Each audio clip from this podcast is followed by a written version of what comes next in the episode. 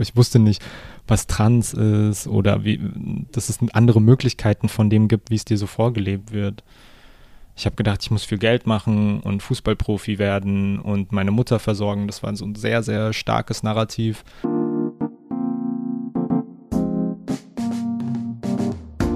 Hallo, herzlich willkommen bei Bin ich Süßsauer. Ich bin Songun und ich rede mit queeren asiatischen Menschen in Deutschland über unser Leben, Herausforderungen und Träumen. Es ist so lange her, dass ich die letzte Folge aufgenommen hatte, denn bin Endspur reingegangen für meine Doktorarbeit und die habe ich letzte Woche abgegeben und ich habe auch ja, mir einen Winterschlaf gegönnt, aber jetzt mit dieser Folge starte ich wieder meinen Podcast erneut. Auch während der Pause haben einige von euch diesen Podcast auf Steady unterstützt und dafür möchte ich mich herzlich bedanken. Wenn ihr diesen Podcast gern hört und unterstützen möchtet, könnt ihr dies mit einem Abo auf Steady tun. Den Link findet ihr unten in dem Textfeld. Natürlich freue ich mich auch sehr auf eure Rückmeldungen und Empfehlungen. Ich hoffe, dass es euch gut geht, dass ihr gut ins neue Jahr gekommen seid und auch mit neuen Ideen und neuen Plänen das Jahr durchgestartet habt. Heute ist jemand bei uns und ich glaube, diese Person ist für genau diesen Neustart meines Podcasts und auch das neue Jahr genau die richtige Person. Darf ich euch vorstellen? Kuso ist bei uns. Hallo Kuso. Hey, vielen Dank für die Einladung und dass ich hier sein darf. Na, ich freue mich, dass ich endlich, muss ich sagen, in meinem Podcast mit dir reden kann. Ja, ich freue mich mega und wir haben auch jetzt kurz vorher drüber gesprochen und äh, die, ja, du warst schon super nett in der Wertschätzung meiner Arbeit gegenüber und ich weiß, bei mir läuft so Arbeit immer über so Vertrauenssachen und ich weiß, dass du Steven kennst. Mit Steven habe ich ja auch eine Folge gemacht für den letzten Podcast und auch als Mintu, Mintu und Vanessa uns vorgestellt haben, war ich so, okay, dann ist instant so eine Connection da. Nicht nur, weil du Podcast über Queer Asians machst, was ich super finde. Mhm. Aber ja, ich, ich freue mich sehr darauf, hier zu sein. Also wir haben ein paar gemeinsame Bekanntschaften, würde ich so sagen. Also Steven, hi Steven, und auch Mintu und Vanessa. Und wir haben uns letztes Jahr auf der ähm, Demo in Köln kurz gesehen, ne? Ja, ja, genau, zu Atlanta und antiasiatischem Rassismus in Deutschland, ja. Da hatte ich schon dich gefragt, so, hey, hast du vielleicht Lust und Zeit, mit mir zu reden? Und dann ist ein Jahr vergangen. ich kenne Kuso und Kusos Arbeit vor allem durch Podcasts, die Kuso ein bisschen gemacht hat. Aber vielleicht möchtest du dich auch kurz selber vorstellen? Gerne, es ist immer so schwierig, ohne mich selbst zu langweilen. Ähm, ich Genau, ich bin Kuso, ich benutze keine Pronomen und gerade verbringe ich sehr viel Zeit, mich neu zu orientieren, wie ich so meine Struktur, meinen Alltag gestalte und mein, mein Geld damit auch verdiene, wie viel Raum ich Aktivismus gebe. Genau, ich bin aktiv in verschiedenen sozialen Bewegungen, die sich mit Abolitionismus, migrantischen Kämpfen, äh, ja, soziale Gerechtigkeit quasi auseinandersetzen oder dafür einsetzen. Ich arbeite in einem Projekt, so ein Kooperationsprojekt von verschiedenen Hochschulen. Das heißt Bridges ähm, zur Dekolonisierung, höherer Bildung gerade, aber es ist auch genau gar nicht so ein langer Vertrag. Das heißt, ich bin noch sehr auf der Suche. Das ist so, was ich arbeitsmäßig mache und ich glaube ansonsten verbringe ich sehr, sehr viel Zeit draußen. Ich habe gerade auch erzählt, dass ich äh, den Tag über am Rhein war und irgendwie mich so mental auf die Folge vorbereitet habe, was ich nie schaffe eigentlich. Es ist so schön, dass wir uns an einem Samstag treffen, wo ich so ein bisschen Luft hatte, weil ich sonst von einem Projekt ins nächste irgendwie stolpere. Und genau, ich bin, wenn ich nicht an meinem Schreibtisch sitze, was einfach sehr, sehr, sehr viel meiner Zeit ist, dann bin ich super gern draußen irgendwie und versuche so zu connecten. Das äh, ist neu, die letzten zwei, drei Jahre. Früher war ich nicht so viel draußen. Mhm. So viel vielleicht zu mir. Ich, oh Gott, ich weiß nicht, wie viel ich gerade vergessen habe. Vielen Dank zu dem Thema draußen sein. Ist das das, was du während der Pandemie für dich entdeckt hast? Ein bisschen vor der Pandemie noch. Ich glaube, und da können wir auch zu Podcasts kommen, es gab irgendwann so einen Cut, an dem ich gemerkt habe, eigentlich bin ich gar nicht so gern unter so vielen Menschen. Mhm. Und dann galt es irgendwie rauszufinden, na gut, welche Art von Arbeit ist die, wo ich quasi gut wirksam sein kann, wenn es um politischen Wandel geht. Und mhm. welche Aktivitäten mache ich eigentlich gerne, wenn ich nicht die ganze Zeit mit vielen Menschen rumhänge. Mhm. Ähm, genau, und wenn ich so für mich allein sein kann. Und wie kann ich gut mit mir alleine sein? Das konnte ich auch lange nicht. Deswegen äh, kam das so kurz vor der Pandemie, dass ich mir irgendwie ein Fahrrad gekauft habe, was ich gerne mochte und dann einfach sehr viel Fahrrad gefahren bin alleine und dann mhm. dadurch irgendwie gemerkt habe, dass draußen sein, irgendwie Berge und Wasser und so sehr was hat, was so grounding ist für mich. Ich kenne dich eigentlich als eine der zwei Gesichtern hinter dem Podcast Diasporatia hm. Podcast. Auf jeden Fall für mich war Diasporatia quasi als der einzige Queer Asian Podcast in Deutschland bekannt. Hm. Ich, ich glaube damals schon. Also es gibt jetzt auf jeden Fall mehrere, mhm. ähm, wo Queer Asian Perspektiven vorhanden sind. Aber ich glaube, als wir angefangen haben 2018, kannte ich auch keinen. Und ich kannte vor allem keinen Asian Podcast, also in der Planung. Vanessa und Mintu mhm. sind einen Monat vor uns, glaube ich, an den Start gegangen, als wir gerade so in der Planungsphase noch waren. Und das war der erste Asian-Podcast, den ich jemals gehört habe, Rise and Shine. Ähm, mhm. Genau, als Chinan und ich die Idee hatten, war das quasi aus diesem Gedanken heraus, etwas zu machen, was es gerade so nicht gibt und was uns gefehlt hat. Was hat damals euch dazu bewegt, die Aspiratia Podcast zu machen? Es waren verschiedene Elemente, die so zu der Zeit zusammenkamen, als China nach Frankfurt gezogen ist. Also ich bin mhm. geboren, aufgewachsen in und um Frankfurt herum am Main und hatte eine sehr, sehr, sehr schwierige Phase, wo ich nicht mehr wirklich rausgehen konnte, wo ich meinen Aktivismus, meine politische Arbeit nicht so machen konnte, wie ich es gewohnt war, wegen so sehr, ja, Mental Health Sachen. Und es war irgendwie aber auch keine Option, nicht politisch zu arbeiten. Und dann die Frage, na gut, was kann ich machen, ohne ständig unter so vielen Leuten in so vielen Treffen zu sein? Und dann kam mir eigentlich der Idee von so einer, die Idee von so einer Art Radiosender. Mhm.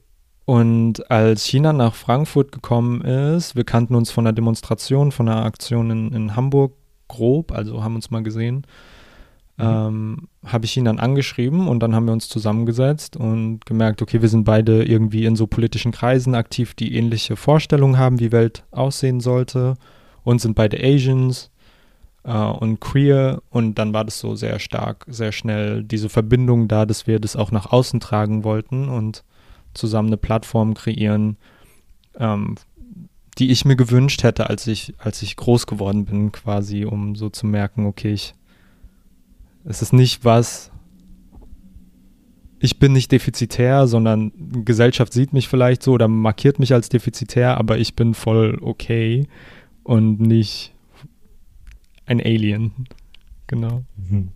Ich hatte ein paar Folgen von Aspiratia Podcast damals, also nicht direkt 2018, sondern 2019 und 2020 ähm, reingehört. Und das war ein sehr inniges und sehr langes, zum Teil, glaube ich, Gespräch zwischen dir und Hinan, oder? Ja, ich glaube, ich gucke jetzt darauf zurück und bin schon auch zu vielen Folgen so, oh, cringe. Würde ich nicht nochmal so machen. Aber gleichzeitig bin ich froh, dadurch so anknüpfen zu können und connecten zu können mit Menschen, mhm. weil ich jetzt die letzten sechs Monate auf mehreren Veranstaltungen waren und wo Leute gesagt haben, gerade Asians, junge Asians, die gesagt haben, dass sie durch Diasporasia unter anderem politisiert wurden. Und diese Menschen haben, sind krasse AktivistInnen, organisieren selbst Veranstaltungen, sind SprecherInnen von Organisationen. Und mhm. wenn ich das lese oder von den Leuten höre, geht mein Herz wirklich auf. Und dann war es das auch wert. Deswegen würde ich die Folgen niemals offline nehmen. Mhm. Aber ja, genau, es war viel Selbsttherapie, es war viel einfach ausprobieren und gar nicht so richtig wissen, was wir da machen. Oder ich wusste zumindest nicht so richtig, was ich da mache. Aber es hat sich richtig angefühlt zu der Zeit und deswegen bin ich auch irgendwie ein bisschen stolz darauf, was wir da gemacht haben, auch wenn ich natürlich zurückgucke und denke, das würde ich nie wieder so sagen. ich finde es schön, das, was du gesagt hast, dass du eine Plattform schaffen wolltest, ähm, das dir gefehlt hatte, doch gelungen ist, nicht wahr? Also wenn, wenn die anderen asiatisch-deutschen Kindern euren Podcast gehört haben und dann auch zu euch kommt und dann sagt, hey, das hat mir damals geholfen, da hast du wirklich was geschaffen für, für sie. Ja, ich äh, finde es lustig, weil wir den Podcast vor allem als was Aktivistisches gemacht haben. Wir haben gedacht, wir erreichen damit auch so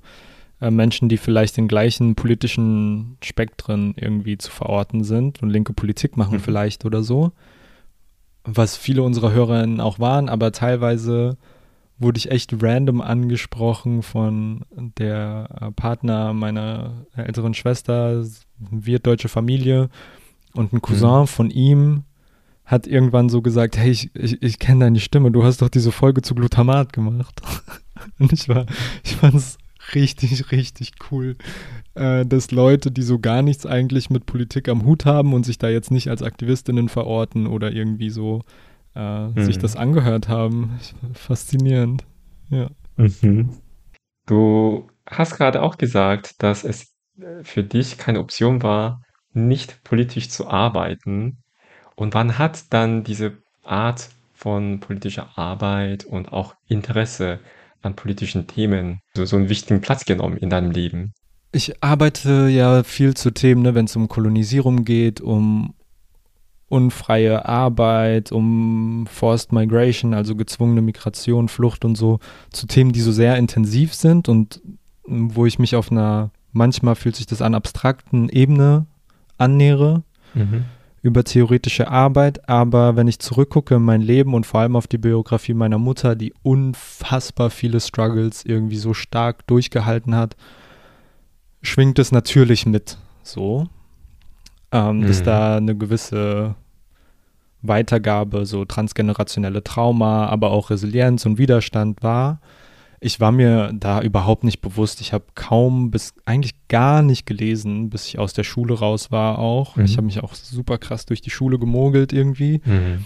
und äh, hatte eine harte Zeit, früh von zu Hause rausgeflogen so und wusste gar nicht so richtig, wohin mit mir und war dann irgendwie an der Uni. Warum wusste ich auch nicht. Mhm. Und war irgendjemand, nicht irgendjemand, einer meiner engsten Leute, eine Person, mit der ich mir auch das Leben und meinen Alltag teile und hier zusammen wohne, äh, Chris und äh, Chris hat mich mitgenommen auf eine Demonstration, wo es um die Rechte von geflüchteten Menschen ging. Mhm. Und da war ich so, was passiert auf der Welt? What? was ist hier los? Mhm. Und von da an war für mich klar, ich werde da am Start sein und werde was dagegen machen, mhm. so gut ich kann. Ähm, genau, und so war das mehr oder weniger zufällig, weil der so politische Szene ähm, linke Szene gerade ja auch, ne, so Szene, Zugehörigkeitsgefühl stiftet. Mhm. Ich glaube, es war teilweise Glück an einem Punkt, wo ich einfach nicht so viel hatte und auch nicht so viel zu verlieren hatte in meinem Leben, nicht so richtig wusste, wohin. Hätte das im Nachhinein vielleicht auch was ganz anderes sein können, was mich quasi so angesprochen hätte. Mhm. Nur, dass ich damals auf dieser Demo war und direkt danach die Woche auf einem Plenum, wo ich mit anderen Leuten mich zusammengesetzt habe, die diese Welt verändern wollen, war ich so, ja, das, das mache ich jetzt mit meinem Leben. es, war, ja, es fühlt sich an wie Glück und, und, und äh, Zufall, aber durch diesen Weg hab, haben sich sehr viele Fragen, die ich hatte, nicht beantwortet, aber ich näher mich immer weiter an. Mhm. So meine eigene Biografie, wie funktioniert die Welt, wie können wir diese Welt ein bisschen besser machen, so. Mhm. Ja, genau. Die theoretische Annäherung und Auseinandersetzung, die kam viel, viel später. Mhm. Also dann so erst so nach dem Studium so hat's bei dir gefunkt mit der politischen Aktivismus. Währenddessen, dieser mhm. Aktivismus war mein erstes Semester oder mein zweites oder so. Mhm. Da bin ich reingekommen und dann hat sich auch das Studium quasi so danach ausgerichtet, was ich politisch will. So mhm. am Anfang habe ich mich eingeschrieben, weil ich wusste nicht, was ich sonst machen soll. Es gab halt BAföG. so, ja. Du hast ja gesagt, dass du früh von zu Hause rausgeflogen wärst. Was mhm. meinst du denn damit? Es gab so, wo ich gar nicht so tief reingehen will, aber Ereignisse gerade von Verlust von Personen und so und wie gesagt, ne, Traumata, transgenerationelle Traumata wirken sich auf das ist nicht was Abstraktes, was nur eine Theorie ist, sondern es wirkt sich ganz stark darauf aus, wie du Beziehungen zu deinen FürsorgerInnen, zu meiner Mom irgendwie hast oder ich hatte und wie kompliziert es da wurde. Also ne, wenig materielle Sicherheit, äh, viele mhm. Issues, Probleme nicht verarbeiten können von bestimmten Sachen, weil die Ressourcenkapazitäten nicht da waren. Ähm, genau, hat einfach zu viel Ärger gefühlt. Ich habe ganz plump gesagt viel Scheiße gebaut und äh, ja, irgendwann war es mhm. das auch, äh, genau, und bin dann bei verschiedenen Leuten, Familienangehörigen und, und Friends erstmal irgendwie für kurze Zeit unterwegs gewesen, bis ich so eine eigene Wohnung hatte, BAföG und so ein Kram. Ja, mhm. genau, das war so die Zeit. Wie war oder was für ein Kind warst du, als du klein warst? Oh wow, okay, gute, gute Frage, stimmt. Und ich wusste ja irgendwie auch, dass sie kommt.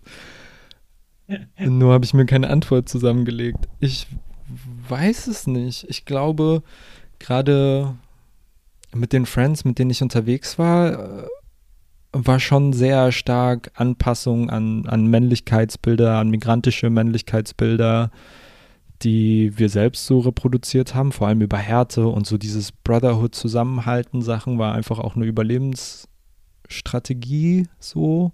Mhm. Mm, ja, das heißt, ein soziales Umfeld, was so ich weiß gar nicht so richtig, wie ich es beschreiben soll. Und dafür irgendwie zu soft gewesen. Also ich habe das Gefühl, ich war zu soft, aber die Kreise waren auch sehr ähm, laut, sage ich mal. Mhm. Ähm, genau, ich weiß nicht, wie gut oder schlecht ich da reingepasst habe, ehrlich gesagt. Ich habe mir da nicht so viele Gedanken gemacht. Ich weiß ja zum Beispiel, dass in bestimmten Städten in Deutschland ähm, ein größeres vietnamesisches, ähm, ähm, nicht Gemeinschaft, oder Communities gibt zum mhm. Beispiel. Ähm, aber manchmal wachsen die Kinder so ohne Kontakt zu, ähm, zu diesen ethnischen Community mhm. oder nationalen Community. Und wie war es denn bei dir? Mhm. Philippinische Diaspora funktioniert und das war auch bei uns so viel über katholische Kirchengemeinschaft. Mhm. Es gibt dann so mhm. kleine quasi Mietshäuser, wo einmal die Woche Gottesdienst ist und Bibelstunde für die Kinder und so.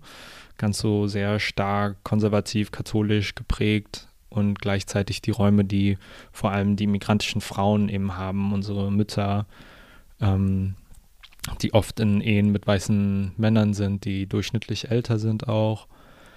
Und so war das eigentlich jeden Sonntag auf jeden Fall. Kirche, mhm. Bibelstunde. Ich hab's, oh Gott, ich mochte das so gar nicht, weil alles war so gefühlt langweilig und laut und dann war diese Phase, wo ich mit meinen Friends spielen konnte, voll schön, aber dann war wieder mhm. Bibelstunde und ich dachte mir so, wow, das ist so langweilig, ich habe keine Lust darauf. Im Nachhinein vermisse ich schon auch ein bisschen und hätte es mir gar nicht anders gewünscht, weil das war der Ort, an dem äh, ich viel Tagalog gehört habe, also eine der Sprache, die auf den Philippinen gesprochen wird äh, in denen ich so sehr viel Connection zu unserem Essen hatte, sehr viel andere Kinder, die auch ähm, genau mit philippinischen Elternteilen groß geworden sind. Also es war so schon sehr bonding und mm. irgendwann ist meine Mutter aus dieser Gemeinde quasi ausgetreten. Ich weiß auch gar nicht mehr warum. Das war so so kurz vor Teenagerinnenalter, glaube ich. Mhm. Und da gab es auch einen Cut. Dann hatte ich kaum noch was mit philippinischen Jugendlichen in meinem Alter zu tun, sondern viel halt mit äh, türkischen, kurdischen Freunden, Freundinnen rumgehangen, so. Aber wenig, ne, eigentlich gar keine philippinischen Friends gehabt mehr seit, seit diesem Zeitpunkt quasi, wo wir nicht mehr so in die Kirche gegangen sind. Mhm. Ich finde es ja auch interessant. Zum einen, es gibt ja auch koreanische Kirche in Deutschland. Mhm. Und so die Kirche ähm, spielen auch sehr wichtige Rolle in Community und zum, also zugleich sind diese sonntags koreanische Kirche, ich bin kein Teil von kirchlichen Gemeinde oder kirchlichen ähm, Community, aber von, von dem, was ich bisher gehört habe, erinnert mich das Ganze auch so ein bisschen an so Dorffest also nicht nur zusammentreffen und beten oder die Worte hören, sondern gibt es immer was zum Essen. wird immer gekocht und immer laut ähm, gelacht und laut gesprochen und deshalb gehen manchmal gerade die Studierende, die für ein, zwei Semester nach Deutschland kommen, die gar nicht aber christlich sind, trotzdem gehen sie trotzdem zur koreanischen Kirche, um Essen zu bekommen. Und so ein bisschen ähnlich stellen wir das vor. Ja, es Also, hört sich genauso an. Laut, aha. leckeres Essen, ja. Mhm.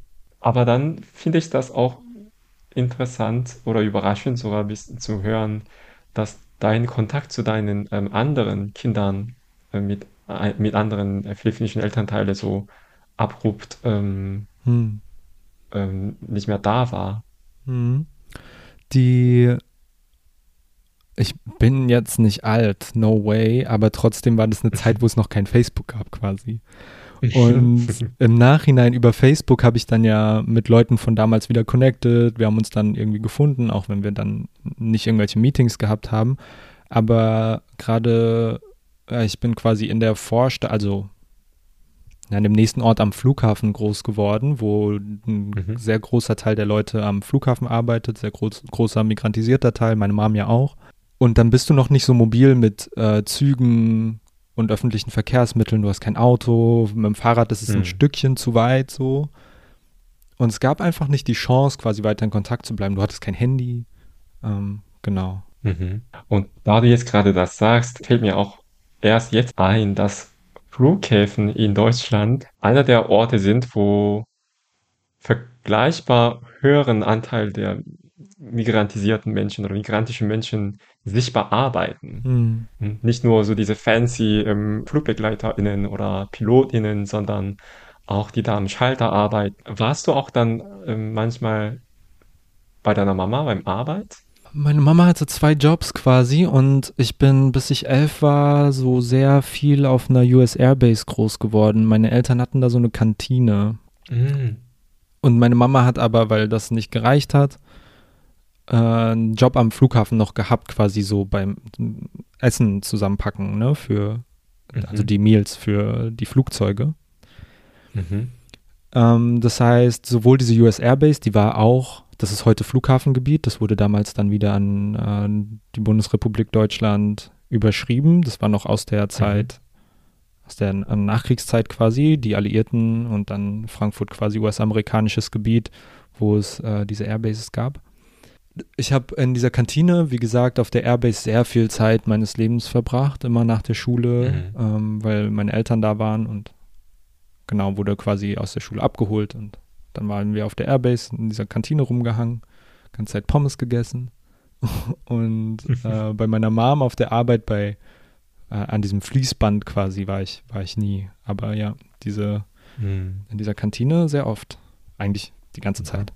Das ist wiederum auch so interessant zu hören, weil in Korea auch US Army Base gibt, Hm. ne? Also in Südkorea.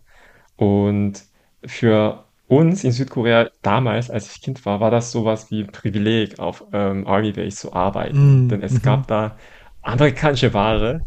Ja, Ich rede von neun, Anfang 90er Jahren, also meine Eltern haben, hatten damit nichts zu tun.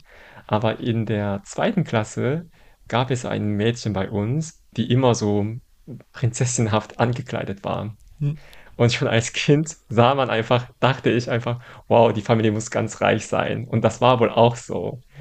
Und ihr Vater arbeitete für US Army. Also ich glaube, der hatte auch sowas wie ähm, so Kantine in Army Base in, Mhm. in Daegu, wo ich aufgewachsen bin zum Teil. Und dann ha- habe ich mich mit dem äh, Mädchen irgendwie gut verstanden und dann die Eltern mochten mich auch. Und dann irgendwann mal haben sie mich, ich glaube, so Samstag nachmittags eingeladen. Ich durfte mit ihrem teuren Auto und Hm. mit ihrer Tochter ähm, in den Army Base reinfahren. Und das war ein, ein einziges Mal, aber ich, ich habe total so krasse Erinnerungen daran. Also das war einfach wie in den USA, also ich, wie in den, aus den Filmen, so andere Produkte, plötzlich so die ähm, Menschen, die man damals überhaupt gar nicht auf der Straße gesehen hatten, so, ne? Also Mhm. mit irgendwie blauen Augen und hellen Hautfarben, aber auch ähm, schwarzen Menschen und so.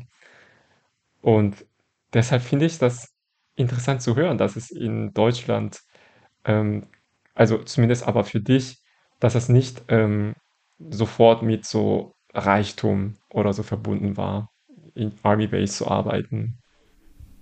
Mhm.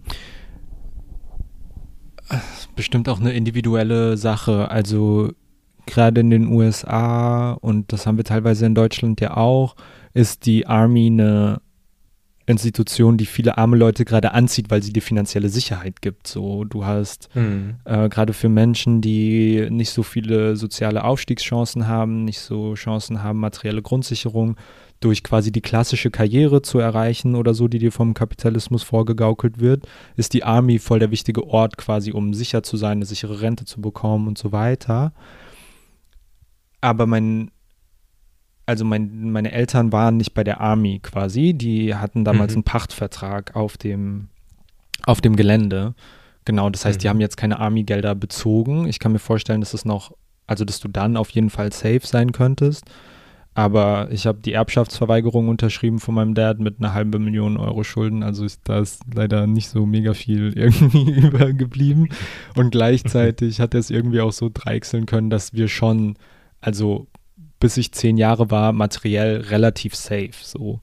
Ähm, okay. Nicht super reich, aber genau, als die Airbase dann zugemacht hat, dann gab es einen Cut und dann auch viel Armutserfahrung und so. Und gleichzeitig, so die ersten Jahre in meinem Leben, ja, genau, meine Mutter hatte mehrere Jobs, hat jetzt nicht so viel Geld abgeworfen und trotzdem hatten wir genug Platz, genug irgendwie Heizöl und so Sachen. Also, was mhm. später halt gar nicht, also genau, nicht mehr so war irgendwann. Und du hast vorhin auch kurz mal gesagt, dass du so mit Jungs viel unterwegs warst und zum Teil auch so dann diese migrantischen Männlichkeitsbilder so, ähm, zumindest das kam dir, oder das ist dir nahegelegt worden und vielleicht warst du aber zu soft dafür. Ja.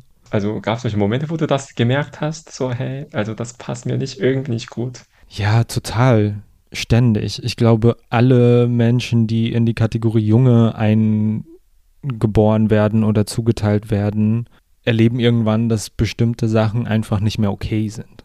Es gibt so von Kindheitsbildern viele Bilder von mir so in Kleidern oder Bilder von mir in mhm. Kleidern.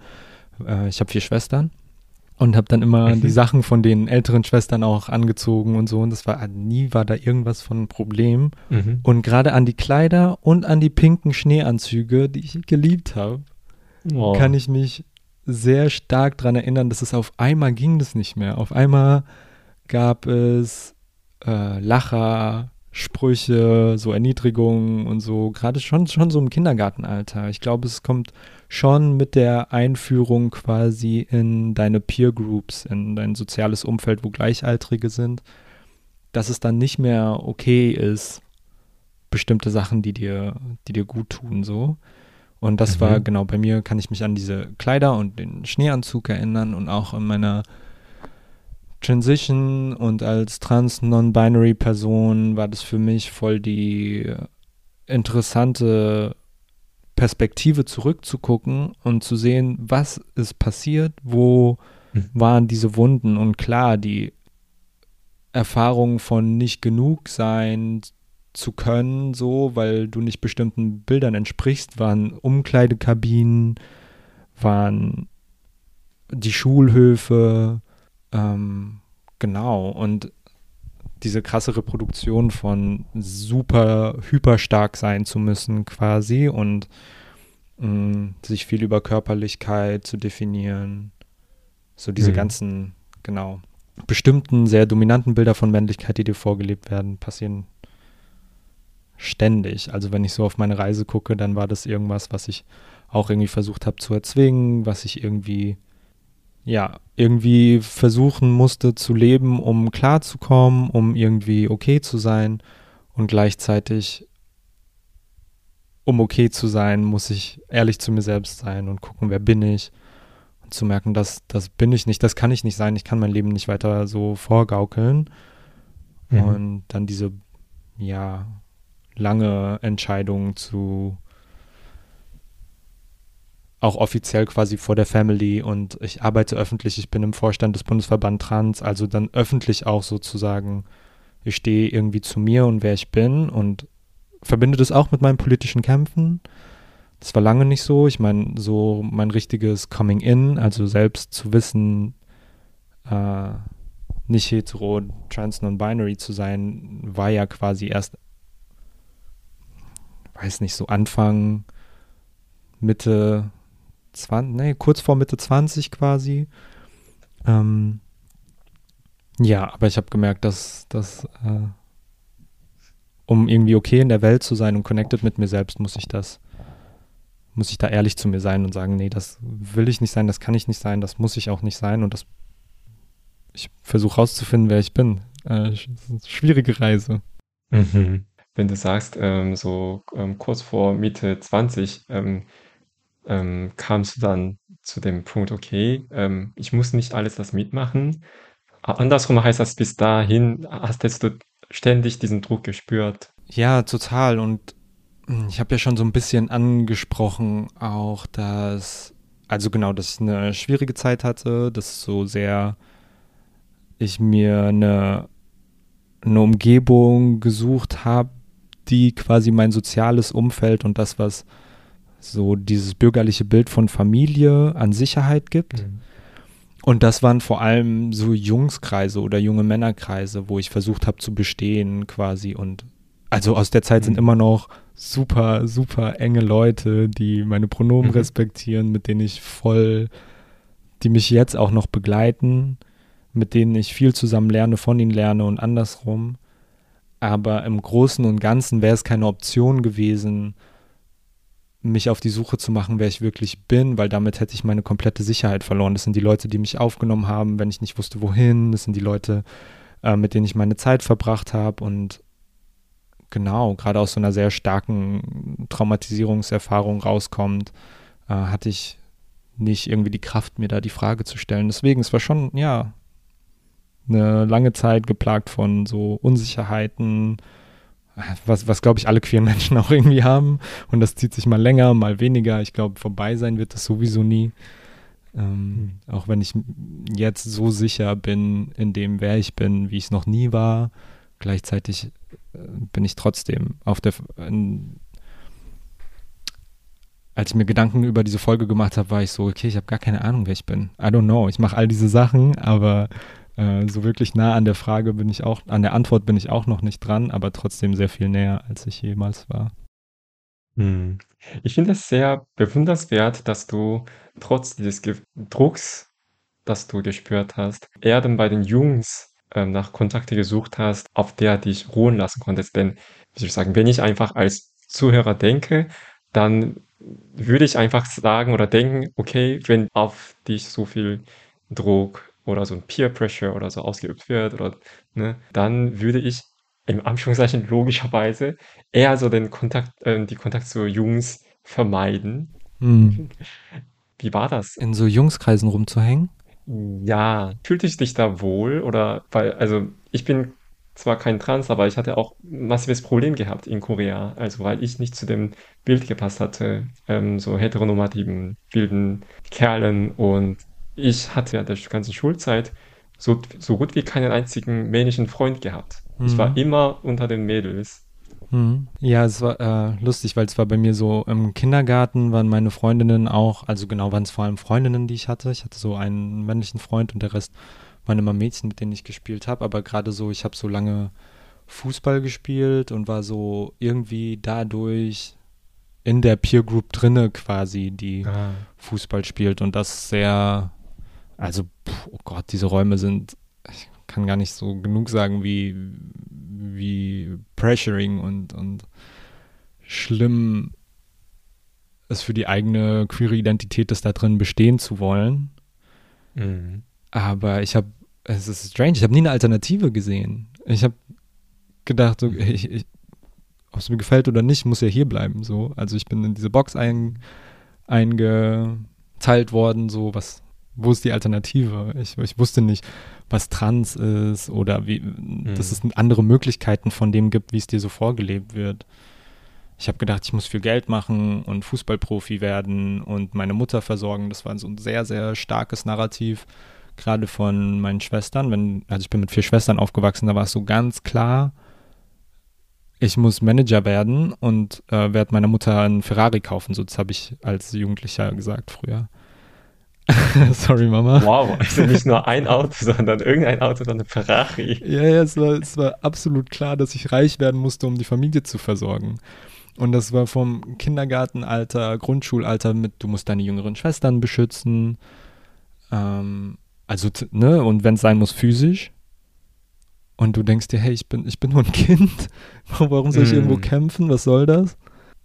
Ja, also es, es, ich habe keine Alternative gesehen, weil sowohl von Gesellschaft als Ganzes und das drückt sich dann aus in deinen familiären Beziehungen zu vor allem meinen Schwestern, meinen, meinen Eltern und so. Ich hatte keine Ahnung, dass ich da rauskommen kann oder rauskommen mhm. muss, um weiterzumachen. So. Ich hatte nie das Gefühl, es war eine Wahl oder so, dieses Coming Out und dieses Bei mir sein. Ich weiß, viele Menschen können sich das quasi nicht erlauben. Dieses Bild von einer Art, wie soll ich es nennen, hegemoniale Gayness oder so, wo du XY-Kriterien erfüllen musst, um quasi queer genug zu sein. Davon halte ich absolut überhaupt nichts. Mhm. Ich weiß nicht, ob es das so trifft, so eine Alternativlosigkeit. Ich wusste nicht. Mhm. Ob nicht irgendwie deine Schwester, also ältere Schwester vor allem, dir so einen mhm. Raum geschafft hätten, so ein bisschen auszuatmen. Das war bei mir ein bisschen der Fall, meine ältere Schwester. Mhm. Also. Puh, leider gar nicht. Ich liebe, oh mein Gott, ich, ich liebe die über alles. Auf mhm. jeden Fall. Und sie können nichts dafür, weil die Erwartungen, die sie mir auferlegt haben und ich mir dann auch selbst, Alok Menon, eine Person, die ich sehr inspirierend finde, spricht davon, dass es nicht meine Schwestern waren, die zu mir sprechen, sondern alle, die vor meinen Schwestern zu ihnen gesprochen haben. Also mhm. ich mache denen da überhaupt keinen Vorwurf, aber wenn ich mir überlege, diese Erwartungshaltung, dieser Druck, diese Gewalt, die ich verinnerlicht habe und dann nach außen getragen habe als gedachter Junge, hatte schon was damit zu tun, dass genau unter anderem nicht nur meine Schwestern quasi mhm. ähm, ja bestimmte Sachen erwartet, vorausgesetzt haben, gerade im Kontrast dazu, weil ich ja als Junge geboren wurde und als einzige in der Familie quasi so bin. Und wir sind heute mhm. mega cool, die sind, die sind so supportive, ne? Also es war, mhm. als ich die Nachricht in den Family WhatsApp-Chat geschickt habe, dass ich nicht mehr so vorbeikommen kann, wenn sich Leute nicht Mühe mit Pronomen, Namen und meiner Identität geben. Also so liebe Nachrichten. Also sie sind mega supportive in so in der Person, die ich bin. Aber so zum Ausatmen ganz früher leider überhaupt nicht. Es war eher so eine, eine, eine Quelle von Druck noch und genau gleichzeitig war ich dann die Person als älterer Bruder quasi, die super viel Gewalt reproduziert hat, weil ich aufpassen musste auf meine jüngeren Schwestern so. Mhm. Ähm, genau, so, so eine Spirale von Schaden quasi auch. Mhm. Ich frage mich auch, welche Rolle denn deine Schwestern für sich gesehen hätten damals, wenn sie sagen, du, du solltest erfolgreich werden, du solltest unserer Mutter Ferrari ähm, kaufen können als Manager. das, ähm, ja. Ob sie, warum sie sich das nicht selber zugetraut hätten hm, kann ich gar nicht sagen. Also genau das mit dem Ferrari war meine Idee. Die, also die Erwartung quasi providen zu müssen und äh, irgendwie mm. Etwas leisten zu müssen. Klar kam die von außen, das genau mit dem Ferrari, das habe ich leider gesagt. Ähm, weil, genau, ist eine gute Frage, weiß ich auch nicht. Aber ich meine, die beiden, die haben uns quasi großgezogen, uns ins Bett gebracht, also uns drei Jüngeren. Die beiden Älteren sind älter, die sind noch auf den Philippinen geboren äh, wir drei mhm. Jüngeren hier in Deutschland und diese, ja, was eben auch mit, unsere Eltern haben sieben Tage die Woche gearbeitet zu tun hat, dass sie uns immer mitgenommen haben, mit ihren Friends Sachen zu machen. Dann haben die Friends irgendwie Scheiße gebaut und äh, wir als Kinder haben da irgendwie zugeguckt. Wurden bei euch auch so Gruselgeschichten erzählt von älteren Kindern? so, so die Älteren, die haben so Horrorfilme gesehen, die ich in dem Alter mit fünf oder sechs überhaupt nicht zusehen durften. Die haben das gesehen, dann haben sie alles erzählt. Ja, also äh, es gibt äh, The Ring, war, oh. war ganz krass. Und ich weiß nicht mehr, Final Destination oder so. Also genau. und vor allem auf den Philippinen. Äh, es gibt so sehr äh, verankerte mythische Geister und so gibt es ja auf vielen in vielen Orten der Welt und die haben sehr tiefe. Bedeutungen auch. Aber wenn du so disconnected mit der Bedeutung bist, hört sich das für dich einfach an wie eine Gruselgeschichte und ein Geist, der sich bei dir aufs Bett setzt, White Lady. Oder das Kruzifix, was über die, ähm, über den Tisch zu, zur Dusche fliegt oder so. Oder Feuerbälle, die dich verfolgen, so. Ähm, Mhm. Genau, jetzt, ich meine, ich musste studieren, um irgendwie die Connection zu präkolonialem Wissen und was für Bedeutung diese Stories haben, wiederzukriegen. Weil durch die Mhm. ja, Zwang, Zwangskonvertierung zum Christentum eben diese ganzen kulturellen Artefakte oder wie man das auch immer nennen mag, transformiert werden mussten. Und die leben eben in diesen Geschichten weiter. Ich musste leider studieren, um das zu checken. Ich glaube, meine Familie auf den Inseln ist noch mehr connected, auch wenn sie es vielleicht anders sagen würden als ich jetzt. Und Mhm. für mich als Kind hier in Deutschland groß geworden auf einer US Airbase waren das einfach nur Gruselgeschichten. Ja. ja. Oh Gott. Ja, ich glaube, manchmal frage ich mich so, wie viel Trauma oder traumatische Erinnerungen werden durch anderen Kindern kreiert in der Kindheit? Denn ich hatte so viele Cousins, Cousinen und da waren wirklich jede Altersgruppe vertreten und die Älteren haben immer große Geschichte erzählt von ähm, Friday Night äh, oder Friday the 13th oder so und absolute Horrorgeschichte. Und wir, die kleinen Kinder, haben das mit offenem Mund alles zugehört. Wir konnten uns nicht bewegen und dann hatten wir tagelang Albträume. ja, tagelang Albträume, da, da finde ich mich auf jeden Fall wieder.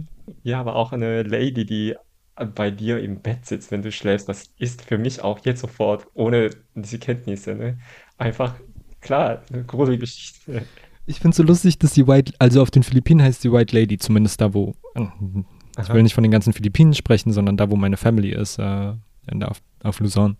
Und also genau, White Lady, die sich so abends, nachts einfach an deiner Bettkante sitzt und eigentlich auch quasi ein sogenannter guter Geist ist, die Mhm. nichts macht, die dich beobachtet so, aber du musst eigentlich keine Angst vor ihr haben, aber ich bin so, ich will nicht, dass mich eine White Lady beim Schlafen beobachtet. Bitte Nee, nicht. ich auch nicht. Gut, wir sollten vielleicht eine, ähm, eine extra Folge zum Gruselgeschichten oder Sehr aus gerne, unseren Kulturen mal aufnehmen. sehr gerne. Ähm, ja, eine, vielleicht die letzte Frage zu deiner Kindheit oder zu deinem Werden.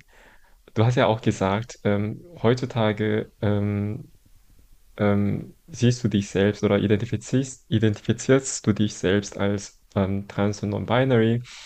Und äh, wann war das dir so klar geworden und durch welche ähm, Begegnung oder Gelegenheit? Chinan.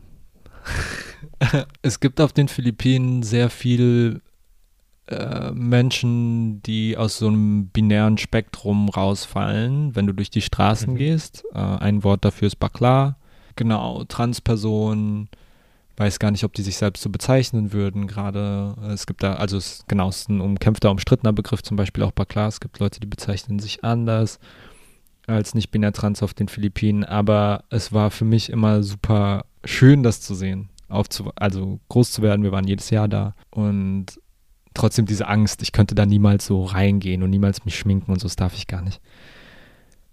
Das war mein ganzes Leben lang schon irgendwie da und dieses Longing, so dieses Verlangen irgendwie danach, das mehr zu verkörpern, auch Kleider zu tragen und so. Nagellack fand ich immer nice als Kind. Ich glaube auch, wie viele andere, also wie viele Jungs auch. Ich lange im Kindergarten gearbeitet, egal wie queer oder nicht äh, Menschen sind, egal wie, ich glaube, so viele Menschen lieben Nagellack. Genau, also aber so diese, diese Sachen, die so sehr weiblich konnotiert sind und dann aber so überhaupt das Wort non-binary zu checken, was bei mir abgeht, das war Mhm. viel, viel, viel durch die Gespräche mit China, durch den Podcast, aber auch einfach durch die Friendship und die Beziehung zueinander, die so entstanden ist.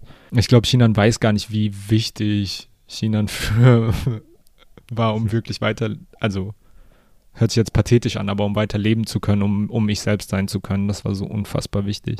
Und große Teile sind davon im Diasporasia Podcast dokumentiert auf unserer Reise, Mhm.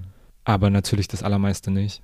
Und das, also dieser Weg auch von Diasporasia 2018, das sind jetzt vier Jahre her, ähm, auch eine Stimme finden zu können und Begriffe für das, wie ich in der Welt bin, das war wie Luft holen.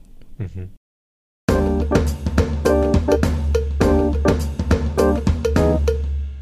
Wir haben ja auch in der ersten Hälfte viel über deinen ersten Podcast, Diasporatia Podcast, geredet und du hast also vor ein paar Monaten mit dem neuen Podcast zurückgekommen. Ja, hast du alles, heißt der Podcast.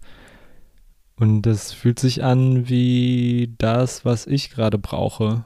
Ich war mir sehr unsicher, ob die Leute connecten können zu den Themen und ob das mhm. irgendwas ist, was Leute sich anhören würden. Ich freue mich deswegen voll, dass es so auf so sehr positive Rückmeldungen gestoßen ist. Magst du noch ein paar Worte zu deinem neuen Podcast ähm, uns geben? Worum mhm. geht es? Gerne. Bei Hast du alles geht's um Themen der politischen Strategiefindung, der, des Zusammendenkens von sozialer Ungleichheit, kapitalistischer Ausbeutung, aber auch spiritueller Befreiung, ähm, Konfliktlösung, also ein super breit gefächertes Spektrum an dem, was ich denke, was mhm. Menschen in politischen Aktivismus brauchen können. Das heißt, es richtet sich vor allem, aber nicht nur an Menschen, die politisch etwas verändern wollen, egal ob das im Job oder im Podcast oder in einer organisierten Politgruppe ist. Und in den ersten Folgen habe ich über die Rolle von Öffentlichkeit gesprochen mit Alice, und was da eine Strategie sein kann, wie soziale Bewegungen mit Öffentlichkeit umgehen, ob es darum geht, Aktivismus-Superstars zu produzieren, beziehungsweise dass es nicht darum gehen darf, Marken aufzubauen, sondern Organisationen und genau welche Rolle nehmen Menschen ein, die so sehr öffentlich sind. Ich habe mit Shada darum gespro darüber gesprochen, warum BIPOC-Kämpfe, also Kämpfe von rassifizierten Menschen, linke Kämpfe sein müssten, weil aus einer theoretischen Ecke kommt, als Kommunistin, ich sehe, dass so viele BIPOC-Ansätze so sehr an Radikalität verloren haben, wenn es darum geht und damit auch an quasi Veränderungspotenzial. Mhm. Habe ich mit äh, Sheda Kurt drüber gesprochen und genau, ich habe mit Vopana über die Rolle von Community gesprochen, mit Steven über wie wir zusammen gut in Gruppen sein können. Also viele verschiedene Themen, die mir am Herzen liegen und die mich jetzt auch schon seit damals, damals, seit vor drei Monaten, als ich mir das Ganze überlegt habe, weitergebracht haben als Aktivistin, als Person, die in vielen verschiedenen Bereichen so politische Arbeit macht. Genau. Und das sind Sachen, die mir bis heute oder die mir heute sehr viel irgendwie mitgeben, wie ich über soziale Kämpfe und über Strategien vor allem nachdenke. Hm. Mhm. Ich habe die ersten zwei Folgen von dir gehört und auch quasi kurze Bonusfolge von dir alleine. Hm. Und gerade passte das mir auch zeitlich auch sehr gut, denn ich für meine Doktorarbeit und auch die Tätigkeit an der Uni meinen Podcast für mehrere Monate stillgelegt hatte. Und in der Zeit hatte ich aber auch viel drüber nachgedacht, so wie ich weitermachen möchte und was mein Ziel ist oder was ich damit überhaupt tue. Also ich habe Freude daran, ähm, mich mit anderen queeren asiatischen Menschen zu treffen und ihren Geschichte zuzuhören. Und zugleich spüre ich immer so einen gewissen Druck, Mhm. ähm, eben ne, noch mehr Menschen als Zuhörer, ZuhörerInnen zu gewinnen, noch sichtbarer zu werden. Mhm. Und dann gibt es ja glücklicherweise viele BIPOC-PodcasterInnen, die jetzt sehr erfolgreich sind. Ne? Ja, voll. Und die gewinnen immer Preise und die sind da und die sind da und ja. da freue ich mich und ich bewundere die und zugleich habe ich auch irgendwie erst vor kurzem bei mir gemerkt, dass das bei mir auch so einen Druck ausgelöst hatte. Also das kommt nicht mhm. von denen selbst, sondern ich habe mich selbst unter Druck gesetzt. Und dann, glaube ich, habe ich auch Dinge gewollt, was ich eigentlich nicht wollte. So Preise gewinnen, also hey, ich brauche keinen Preis. so. Aber dennoch es gibt immer wieder Ausschreibungen, immer wieder Einladungen, ähm, immer wieder GewinnerInnen. Und dann denke ich so, oh Mann, warum bekomme ich dann keinen Preis? Hm. Und aber eigentlich geht es nicht darum, dass ich mir meinen Podcast Preis gewinne. Und das habe ich aber erst vor kurzem ähm, mir vergegenwärtigt. Und ungefähr zu dieser Zeit habe ich dann die erste Folge von dir und Alice Hasters gehört, was ich sehr irgendwie befreiend fühlte. Voll schön. Aber es freut mich Ja. richtig. Ja, also machst du, also für die Leute, die dieses Gespräch zuhören, kurz mal erzählen, also worum es ging und warum vor allem du ähm, mit Alice darüber unterhalten wolltest. Mhm. Genau, die erste Folge Öffentlichkeit in sozialen Bewegungen. Ich habe Alice eine Sprachnachricht geschickt, so zwei Wochen, glaube ich, bevor wir aufgenommen haben, weil ich mich gefragt habe, was machen wir eigentlich als Bewegung? Kann man überhaupt sagen, wir als antirassistische Bewegung quasi oder so? Machen sich irgendwelche Mhm. Leute Gedanken darüber, was in der Öffentlichkeit gesagt wird? Was sind die Ziele, die wir erreichen wollen?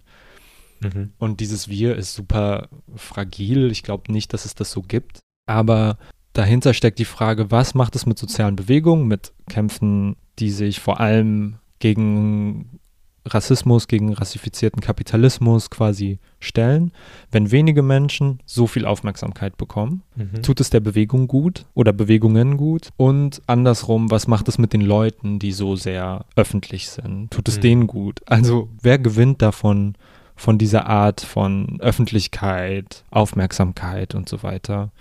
Und um Mhm. das gemeinsam zu reflektieren mit Alice, die ja unfassbar gute Arbeit macht, ich habe Alice so richtig gerne und einfach sehr öffentlich ist, hat sich das voll gut angefühlt, weil ich ein bisschen die Angst hatte, Menschen, die sehr öffentlich sind, damit zu kritisieren auf eine Art, die ich nicht will. Also mir ist es kein Anliegen zu sagen, wenn Menschen nach Öffentlichkeit streben, einer Plattform, Preisen zu gewinnen, viele Follower zu haben, will ich auf gar keinen Fall sagen, dass es falsch ist oder verwerflich oder so. Überhaupt nicht. Ich gönne gönn allen Leuten, die das kriegen, genau das und die diese Art von Erfolg mit ihrer Arbeit haben wollen, dass das super legitim ist. Mhm. Die Frage für mich stellt sich, bringt es uns als Gesellschaft weiter quasi?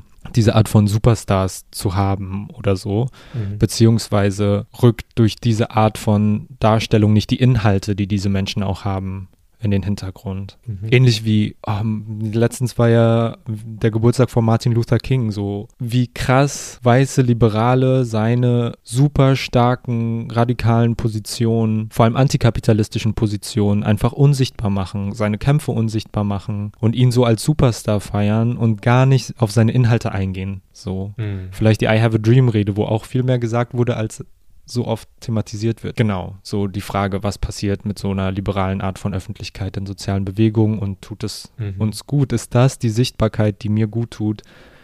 Heile ich davon, wenn ich als trans, non-binäre Person vermeintlich endlich gesehen werde von tausenden Menschen, falls ich irgendwann tausende Follower haben sollte, sollte das oder beziehungsweise haben wir mit dem Diasporasia Podcast, auch wenn wir nie viel Social Media Arbeit gemacht haben, oder ich nicht, Chinan schon sehr viel mehr. Und heilt es meine Wunden von nicht gesehen werden, wenn ich auf diese Art gesehen werde? Mhm. Und für Mhm. mich ist die Antwort ganz und gar nicht. Und obwohl ich diese Folge gemacht habe mit Alice, dass diese Art von Publicity nicht ist, was auf einer grundlegenden Ebene Trauma und Wunden irgendwie zusammenführen, heilen kann, Mhm. habe ich vor allem in den ersten Tagen, weil ich meine, Alice und Shader haben einfach unfassbar große Plattformen, äh, relativ viele FollowerInnen bekommen, relativ viele Rückmeldungen und relativ viele Likes und bei jedem Like, ich war immer so auf meinem Handy und war so, oh, wow, hm, tut Mhm. gut, Dopamin. Mhm. So wie diese Plattformen halt auch funktionieren sollen, die sind ja genau dafür Ja. designt. Ja. Und ich nach drei, vier Wochen gemerkt habe, als es dann so abflacht, weil ich habe halt andere Sachen zu tun auch, ich kann nicht die ganze Zeit Social Media Arbeit machen, so gemerkt habe, wie ich mich mit anderen Menschen vergleiche. Oh, sollte ich nicht Mhm. auch bei dieser Veranstaltung sein? Hätte ich nicht dazu sagen sollen? Mhm. Das. Puh. Ja, irgendwie ist mir da aufgefallen, dass ich so die Strukturen kritisieren kann, aber nicht außerhalb davon stehe und so gemerkt habe, irgendwas in mir zieht mich Mhm. dahin und dann war ich so, okay, ich lösche diese App gerade. Ich antworte Menschen sehr langsam bis manchmal leider auch gar nicht auf Social Media Sachen so, weil das, Mhm. das tut mir gar nicht gut. Ich bin mir sicher, Leute können das gut regulieren, aber ich kann das nicht. Mhm.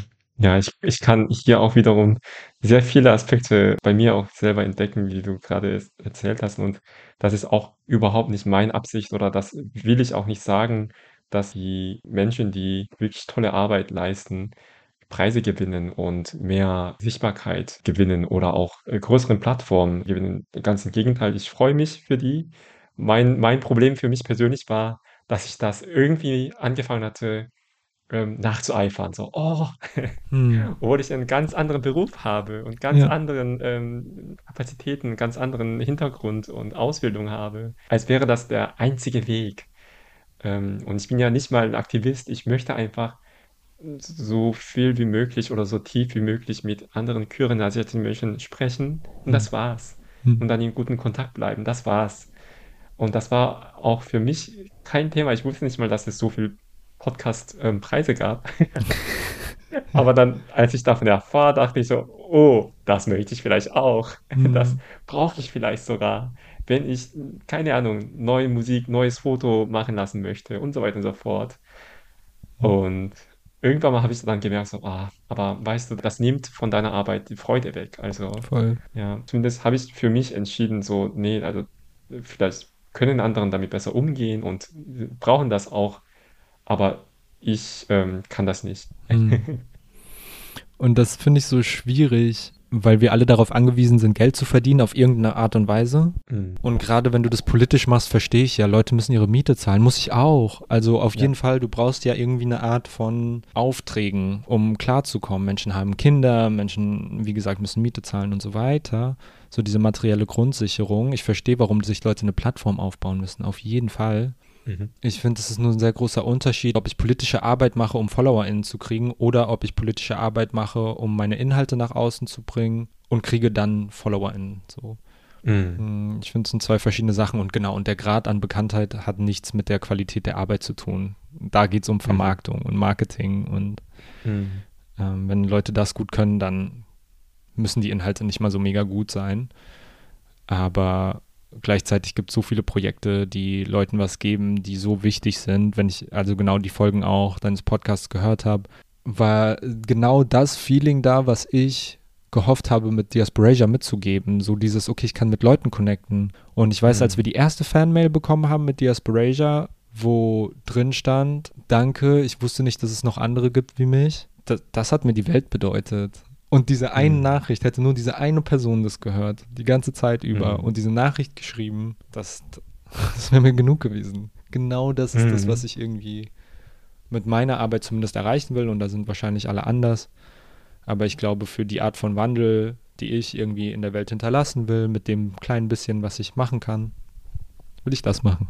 Und aber wie du auch gesagt hast, gute Inhalte auch kompetent nach außen zu tragen. Ich glaube, selten es Menschen, die von Anfang an das äh, einfach nur so machen wollen, so, sondern viele haben Ziele und oder machen aus guten Intentionen ähm, solche Arbeit, weil solche Arbeit, das ist ja, wird ja von niemandem bezahlt, ne? Also ich sage auch häufig, wir machen extra unbezahlte Arbeit, Aufklärungsarbeit für die Schäden, die in der bezahlten Arbeitsstunden entstehen, weißt du?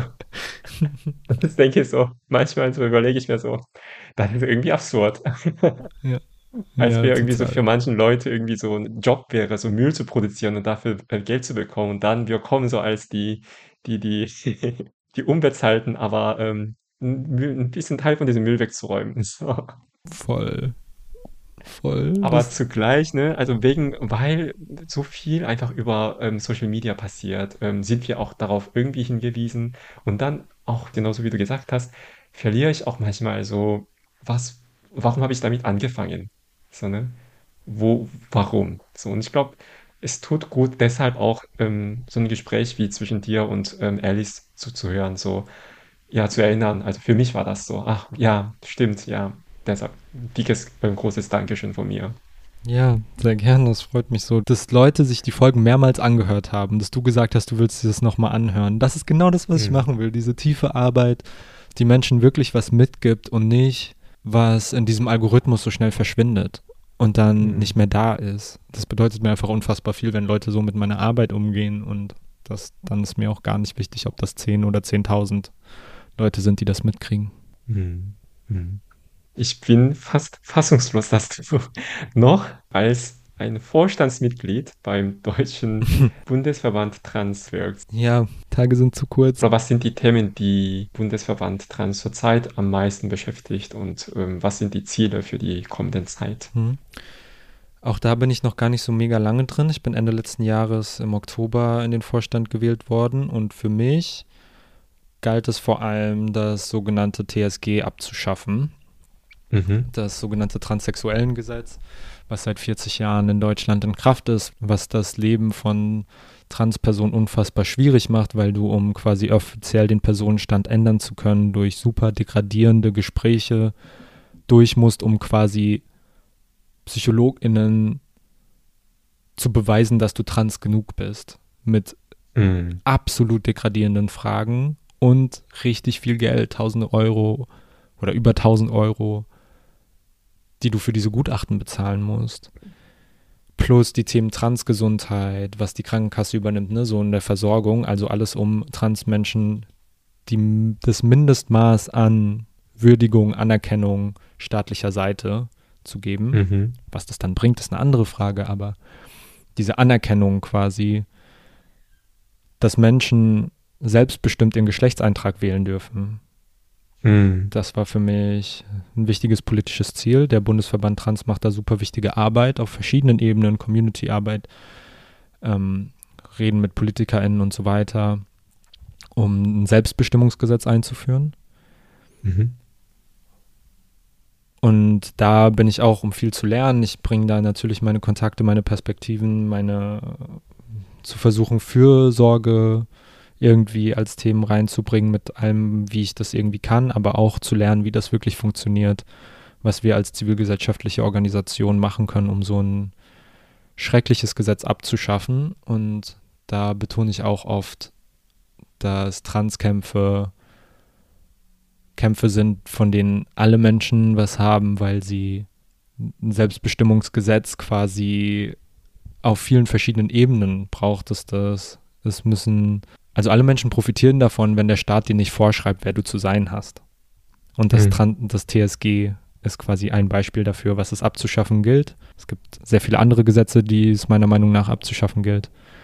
Und ähm, das war was sehr Konkretes. Und dann wurde ich gefragt, ob ich da in den Vorstand gehen will und habe gedacht, ich mache das jetzt. Ich frage immer äh, mein Gegenüber am Ende der Folge, wovon sie träumen. Hm. Und bei dir würde ich vielleicht fragen, wie sollte die Welt aussehen nach deiner Wunschvorstellung? Also hm. wir haben ja heute darüber gesprochen, dass du vor allem Wandel hinter dir lassen möchtest und wie wird dann die Welt aussehen? Das möchte ich von dir hören. Schwierig. Ich glaube, es gibt so viele Arten, wie die Welt aussehen wird, wie es halt so Communities und Gemeinschaften gibt. Da braucht es individuelle Antworten. Ich habe da keine, sondern versuche das zu tun, was den Menschen um mich herum gut tut und hm. irgendwie mich da nicht so wichtig zu nehmen.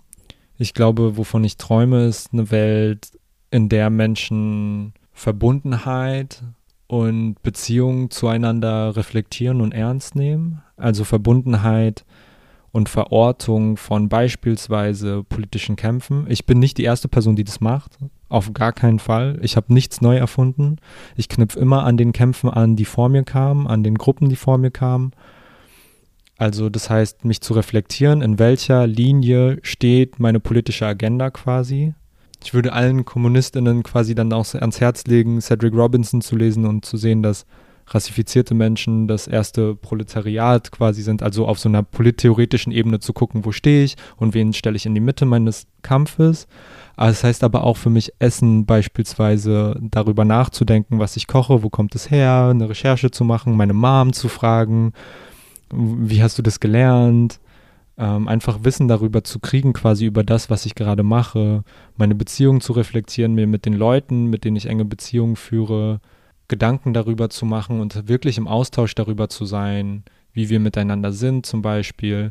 Also was ich sagen will, ist, sich Zeit nehmen, um die Verbindungen zu erkunden. Mhm. Und ich glaube, das ist schon was, was dem Kapitalismus sehr widerstrebt, weil du immer ja am Rennen bist. Von der Architektur quasi, die wenig Platz lässt, um sich in der Stadt beispielsweise aufzuhalten. Wir sind ja in Köln, wenn du mal an diesen Rheinauhäfen bist am Hafen, da haben sich ja Leute Gedanken gemacht, wie der Platz so ungemütlich sein kann, wie es geht, damit da Leute nicht chillen. Mhm. Also Kapitalismus stiehlt uns die Zeit, irgendwo zu verweilen, in Gemeinschaft zu bleiben und Verbindungen zu erkunden. Und ich glaube, wenn du dir nämlich Gedanken drüber machst, wie, wo kommt das, was ich kaufe, her? Wie sind die Bedingungen, unter denen ich meine Arbeit gerade mache?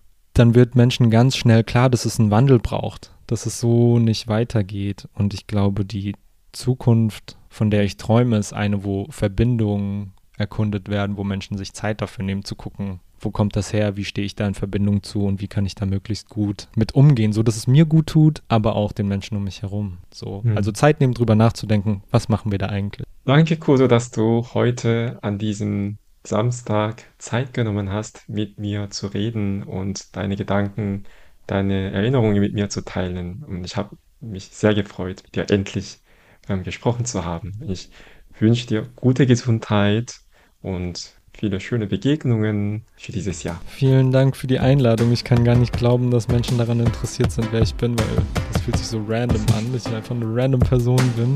Und vielen Dank für das Interesse, für die Anfrage und für die Arbeit, die du hier machst für Queer Asians in deutschsprachigen Ländern. Das ist so wichtig und so schön. Danke dir für die Arbeit. Danke dir. Wir bleiben dann im Kontakt. Tschüss. Tschüss.